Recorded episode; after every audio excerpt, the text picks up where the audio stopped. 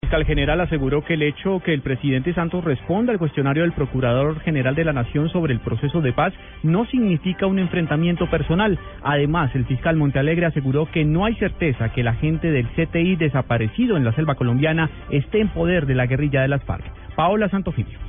El pronunciamiento lo hizo el fiscal general de la Nación, Eduardo Montealegre, al asegurar que los interrogantes que hizo el procurador general Alejandro Ordóñez al proceso de paz deben ser vistos como aportes a los diálogos de La Habana. Es que desde luego, si es que esto es una democracia, es una democracia deliberativa. Este país vamos a construir la justicia transicional a través del debate de argumentos.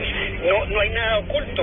Bienvenida a las preguntas, el debate acerca de la justicia transicional. Montealegre también se refirió a la desaparición de la gente del Andrés Mejía y descartó que esté en poder de las FARC. Nosotros no tenemos ningún indicio de que las FARC tengan eh, retenido al funcionario del CTI. Hemos iniciado y desplegado una gran búsqueda en la zona y ha sido imposible su consecución, pero nosotros eh, no desmayaremos hasta encontrar a este joven investigador. Las declaraciones las entregó el fiscal general durante la marcha que se realizó en el marco del Día Nacional de las Víctimas.